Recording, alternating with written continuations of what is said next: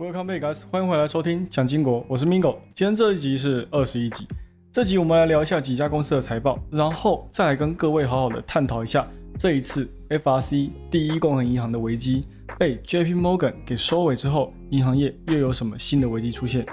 还有这一周联总会的鲍威尔在加息二十五码的同时，又出来说了什么，是我们需要去注意的。上个月美国的制造业指数 PMI 跟 ADP 就业数据都分别给出了什么样的讯息？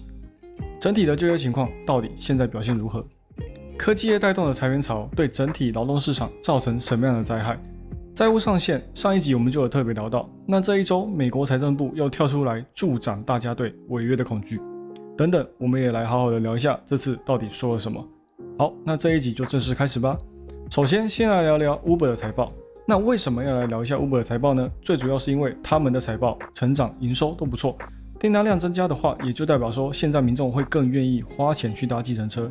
也进一步表示说经济还没有到真正的下行。那我们来看一下这次的营收如何？这次的营收八十八点二亿美元，同比增加二十九趴，比预期的八十七亿还要来得多。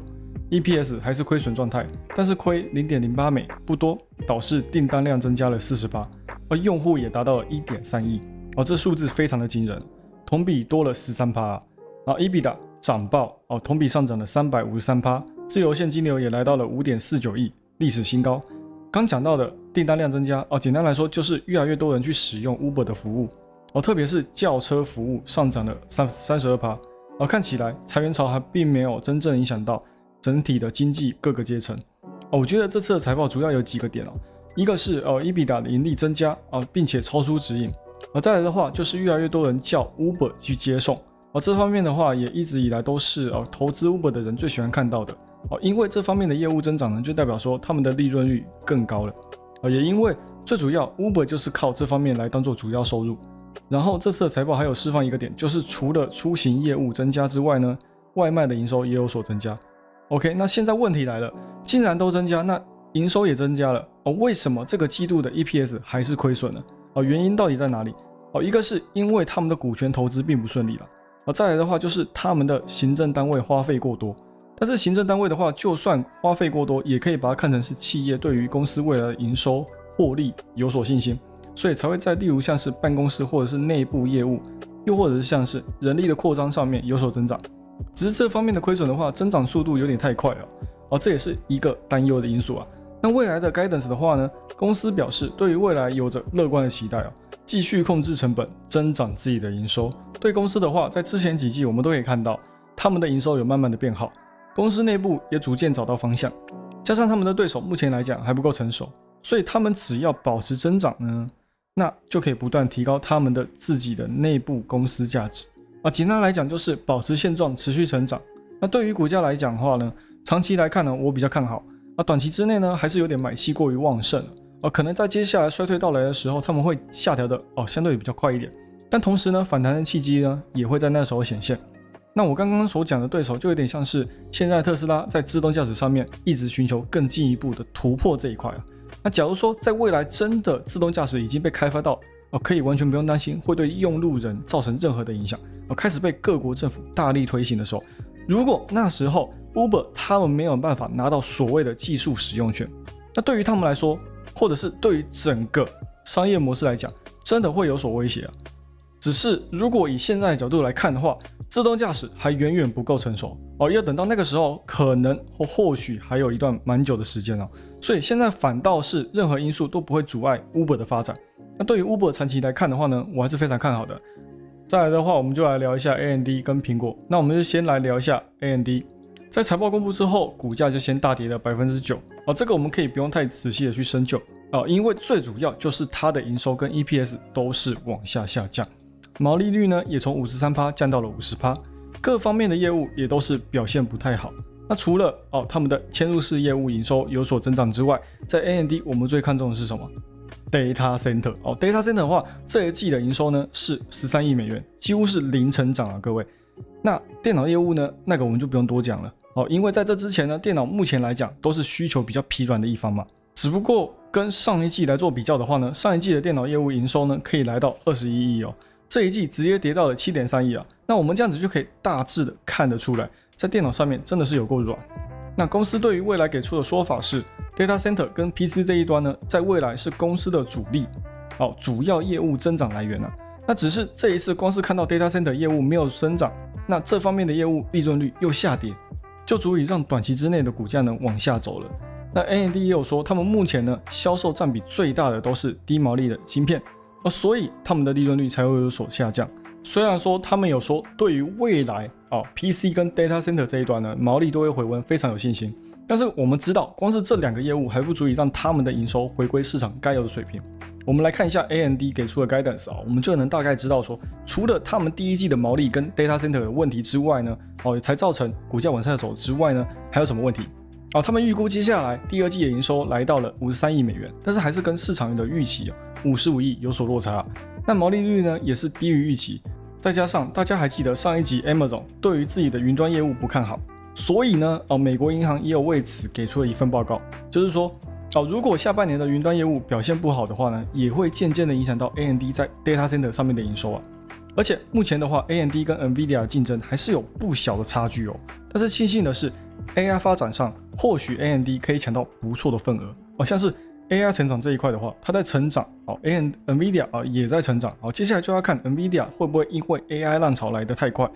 没办法完全应付到整个市场的需求，而变成 AMD 能够继续往上增长的一个力道了。那讲完 AMD，我们接下来来到了苹果的财报啊，大部分人应该都知道说苹果在第一季表现并不怎么好啊，其实最主要还是因为说手机市场在去年年底的时候就已经来到一个低潮，那今年肯定会反应不太优嘛。但是也还好，这次的营收呢，九百四十八亿美元，同比只下跌了三趴哦，还是高于市场预期的九百二十九亿美元。那 EPS 呢也表现不错，每股盈利来到了一点五二，高于市场预期的一点四三美。那手机市场的营收呢，反而是这次的营收一大亮点，光是手机就贡献了五百一十三亿的营收。至于电脑跟平板的话呢，哦，Mac 跟 iPad 的营收都不太优，哦，跟市场预期有所落差。那服务端的营收的话呢，像是苹果商店的表现，或者是一些售后服务这方面的营收呢，基本上符合预期。那苹果的毛利率在这一季呢，也是表现的可圈可点哦，来到了整体毛利率四十四点三，啊，高于市预期的四十四点一，而这是苹果再次展现它强大的果迷的实力啊，哦，还是很多人愿意去花钱更换新手机，哦，就算整个手机市场在第一季是呈现衰退的，但是苹果还是能够有超过市场预期的增长。这真的表现得非常不错，而且原本在中国那边的，因为疫情问题哦，所以厂房生产的供给量一直没有办法满足市场上的需求啊。现在呢，哦，在苹果大量的把产能移转到印度去的时候，这些产能问题哦，在短期之内应该是看不太到哦急迫的供需不平衡啊。那至于像是电脑 MacBook 或是 iMac 营收下降呢，这个在苹果财报还没有出来之前，就有在市场上的分析师就有说过哦，就已经针对这个部分给出了悲观的预期啊。所以这次的财报一公布呢，也都在预料之中哦。更何况手机市场的交付数据哦，是真的是有让大家跌破眼镜的。加上这一次苹果还有宣布了九百亿的回购股票计划，对于短期之内营收呢有所影响哦，还是可期的啦。但是对于股价来讲的话呢，这方面的营收对于投资者来讲可能就不是那么的重要哦。他们这一次有特别提到装机量的提升，那如果这方面有所提升的话，苹果的服务营收也能够不断的提高。现在的话呢，就是等着看他们在印度的布局，不管是产能还是装机量，或者是销量呢，哦相信他们在未来印度的占比都会逐渐的拉高。好，那这一拜财报就大概告一段落了。那再来的话，我们就来聊一下 FRC 第一共和银行哦被 JP Morgan 收购之后，接下来又发生什么事情哦，导致整个以区域性银行板块哦纷纷下跌。在上一周结束过后呢，JP Morgan 决定接手 FRC 大部分的资产。那具体过程呢？我们也来简单的聊一下。在四月二十八号，FRC 准备迎接破产。那我们也说过，他们很有可能会被 FDIC 给接管。准备接管的同时呢，他们也在跟其他大型银行做接洽的动作啊，就是希望那些大型银行能够帮他分担一些哦接管的成本。那具体呢，他们是跟谁来做接洽啊？其实我们这个也不难猜哦，就是当初那些共同支付三百亿注资到哦第一共和银行的账户里面的那十一家银行。那因为如果哦，FRC 真的倒下的话，当初他们给的那些钱呢，可能就会真的直接蒸发哦。随着这些大型银行得到这个消息之后呢，也纷纷出价，最后呢，也就是由我们现在看到的 JP Morgan 给拿下了。那隔了一天，这个礼拜哦，FDIC 也宣布说，这个事件最后面已经让 JP Morgan 给拿下了。那 JP Morgan 呢，接下来也会接管所有第一共和银行的不良资产以及全部的存款，哦，并且那些把钱存在第一共和银行的都可以随时来领钱。那这一次 JP Morgan 到底花了多少钱，得到了多少资产？那他们这一次只花了一百零六亿美元，就得到了一千七百三十亿的贷款，以及三百多亿的证券，还有一千零三十九亿的存款。那虽然 FRC 是一间被接管的公司，也是一间准备宣布破产的公司，但是我们不可否认的是，他们还是拥有很多资产啊。那 JP Morgan 也有说，他们对于这次的交易非常满意啊，只不过因为收购还是需要一些手续来完成重组，所以估计重组还会花上二十亿美金。那 JP Morgan 呢，也不用担心资金上面会遇到什么样的瓶颈。那 F 的 FDIC 呢，也有跟他们签下了五百亿贷款的承诺啊，啊，只要 JP Morgan 有需要哦，随时都可以跟他们借。那除了哦这五百亿之外呢，他们两边还签下了共同分担协议哦。那 JP Morgan CEO Jamie Dimon 哦也有出来说，可能接下来还会有一些小型银行会出现危机，但具体来说呢，整个银行业目前走向已经趋于缓解啊，又在发生类似这样子的危机呢，可能性很低啊啊，但是接下来我们也看到了哦，马上就有几家公司、几家银行啊爆出了危机啊，也代表说整体的银行业只要联准会不暂停加息哦。就还是会有利润减少以及信用风险的危机啊。再来的话，我们就来聊一下区域性银行板块的崩跌哦。其中有三家银行呢表现最为严重啊啊，其中一家银行 PacWest 还一度大跌了三十九趴啊。虽然现在第一共和银行呢已经被 JP Morgan 给收购了，但这并没有办法解决整个市场对于区域性银行的信心啊。大家还是对于系统性风险或者是说整个银行体系保持着不确定因素。那也因为 FRC 呢，我们也可以看得出来，政府是完全不想管的而，是后面 FDIC 主动跳出来接管，所以整体来说啊，投资人信心还是会对这些比较脆弱的银行呢，可能会引发下一个风暴产生担忧啊。像是刚刚讲到的 Peg West，在之前呢也有发生过挤兑现象啊，股价也有大跌的现象。那现在正在变卖资产来产生他们的流动性哦，只是对于未来的盈利呢，可能就不知道什么时候才会开始赚钱了。因为现在基本上他们还可以继续生存，主要还是因为说他们跟联总会借了蛮多的钱，或者是变卖他们自己旗下的资产来继续生活下去，终究是支撑不了多久。再加上联总会升息一码，对于这些区域性银行呢，或者是有危机哦比较脆弱的银行呢，有了更大的威胁。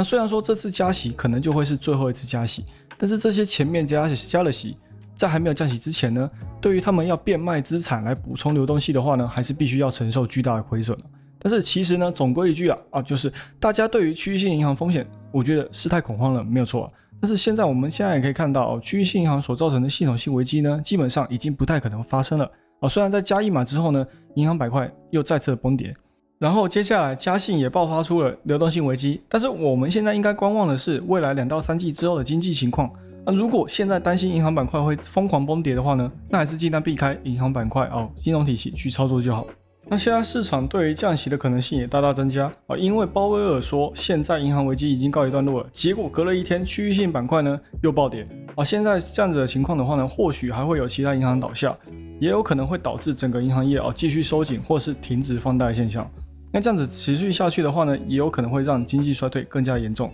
但是我觉得我们现在还不用太放大去检视。哦，我们只要持续的去关注，这样就好了。接下来的话，我们就来讲一下美国财政部这一拜宣布他们要准备没钱了哦，最快会在六月一号的时候把钱给用完。那拜登也有宣布说，他们要在五月九号的时候讨论一下国家的财政问题哦，不然接下来可能美国就要违约喽。那上一集呢，我们也有说过关于财务债务上限呢的问题啊。那那时候市场大概是预估说是在七月到九月的时候，这之间政府会没有钱。啊，结果现在财政部自己跳出来说，他们最快可能会在六月的时候就完全没有钱了。那如果那时候还没有提升他们自己的债务上限的话呢，接下来迎来的就是美国的金融危机了。那虽然可能会违约哦，但是我觉得我们不必那么担心哦，因为债务上限呢，每次被提及的时候，最后面都会被哦完全的给瓦解掉，因为美国也没有办法承受哦违约的状况，所以他们也会再次的把他们的债务上限给重新的提高。那如果没有及时的把债务上限给提高的话呢，他们也会担心说，可能那些评级机构会把美债给降级。那这样子的话呢，美国收入就会再次的降低，而且会影响到其他国家的收入。到时候大家会纷纷抛售美债，也会影响到美元的霸主地位。但是有时候坏消息就只会影响短期。美股昨天也是大涨哦，金融板块也是上涨了二点五趴啊，完全把这个礼拜跌的给涨回来了啊。其实最主要也是因为说市场上做空的人比较少。啊。但是整体来讲的话呢，市场还是蛮矛盾的啊，一边贪婪一边悲观，就是看空的人多哦，看多的人也多。那我们就美国目前的就业情况以及 PMI 表现啊如何来简单的聊一下。那现在美国国内的整体就业情况呢，已经相比前几个月还要来得好了啊，甚至是目前对于缺工的现象呢，已经没有像之前那么紧张了哦，可以把它解释成现在不需要那么多人来支持那么庞大的需求。那零售端的话呢，也是因为库存有在慢慢减少，而用人相对比较疲软，但是整体失业潮或者是裁员潮造成的衰退影响呢，还没有那么大哦，就业情况还是蛮乐观的啊。如果现在通膨继续放缓下去的话呢，也有可能会形成一个软着陆的现象哦。至于制造业的订单的话呢，也都在环比增长啊，对于未来的需求都还是非常乐观的啊，也进一步表示说现在的风险呢，衰退的风险哦，也正在变小。那加密货币市场我们有一段时间没有聊了嘛，所以这一集呢，我们就来聊一下啊，其中一间上市公司哦，他们最近发出的财报啊，也导致了股价上涨。那大家应该不难猜是哪一间公司吧？啊，因为也只有一间公司有上市。那就是啊，Coinbase。那这次财报我就简单来讲一下啊，最主要就是营收方面增长有在回温，呃，只不过跟疫情那段期间呢，加密货币市场整个暴涨的情况底下呢，我们来相比一下，营收衰减也就非常的大啊，也进一步表示说，他们现在非常依赖交易平台上面透过交易产生的费用来支撑他们自己公司的营收。那现在他们也有推出订阅服务或者是优惠方案哦，只不过现在完全看不出有什么用。那对于营收往上提升的动力呢，也回乎微乎其微啊。啊，但是整体来说呢，成本下降，营收增长啊，整体来说，加密货币市场呢也正在回温嘛。那昨天也一口气上涨了二点二趴，重新回到了两万九到三万之间的大关。我说的是比特币，那长期下来呢，加密货币也往上涨，也可以帮助他们公司营收往上增长哦。那只不过接下来公司呢，还是要面对 SEC 的诉讼啊。啊，对于他们来说呢，现在目前最大的风险呢，就是 SEC。那这到目前来看的话呢，嗯，SEC 的影响好像没有那么大，而且我们投资人呢，好像也完全不当一回事。那最后，我们就来聊一下微软跟 AMD 共同合作开发新的 AI 晶片。那网络上也有很多文章是在说，这一次是为了要打压 NVIDIA 所做出的决定啊。其实我是认为说，这一次的合作并不是要刻意打压 NVIDIA 哦，只是因为说，原本微软跟 AMD 他们两方之间就已经合作很长一段时间了哦。微软目前已经投入了将近二十亿美金开发属于自己的晶片，那晶片部门呢也已经达到了千人规模。又加上说，他们最近跟 OpenAI 的合作，以至于推动了整体的 AI 发展。那为了未来的 AI 需求服务呢，他们才会去选择 AMD 共同合作开发新的晶片，啊，先进一步抢占市场。那我还认为说，他会选择 AMD 呢，只是因为要尽快的去锁定自己的晶片供应地位啊。然后一方面，我也是觉得说，如果真的发生 NVIDIA 没办法持续供应晶片的话呢，对于任何一个公司都是一个风险。那微软现在目前看起来哦，也没有跟哦 NVIDIA 有砍单的动作。所以完全可以把这件事情呢看成是投资分散风险了。好，来到节目的尾声，那我们按照惯例来总结一下这一集到底讲了什么。Uber 财报，订单增加，营收增加啊，只要持续成长，对于未来都非常的乐观啊。唯一需要担心的就是自动驾驶的整体发展。AMD 毛利收缩，Data Center 零增长，对未来的毛利率基本悲观啊。重点还是要看整个市场的云端业务表现，才可以进一步知道说 Data Center 到底能不能有所增长。苹果这一次手机表现不错，笔电、平板表现可圈可点。苹果看好在未来的印度发展，FRC 被 JPN 收购，但是整体银行危机似乎还没有结束。财政部发出警告，债务上限即将违约。美国就业情况跟制造业指数都呈现一个用人比较和缓的迹象，而订单也正在持续增长，有望接下来一到两季达到一个衰退。哦，就算要来，也会轻轻的我走了，就如我轻轻的来。Coinbase 随着加密货币市场回温，也会逐渐成长。微软跟 AMD 共同合作开发新的 AI 晶片，有利于 AMD 未来发展，也有利于微软在这一波 AI 浪潮之下抢先一步。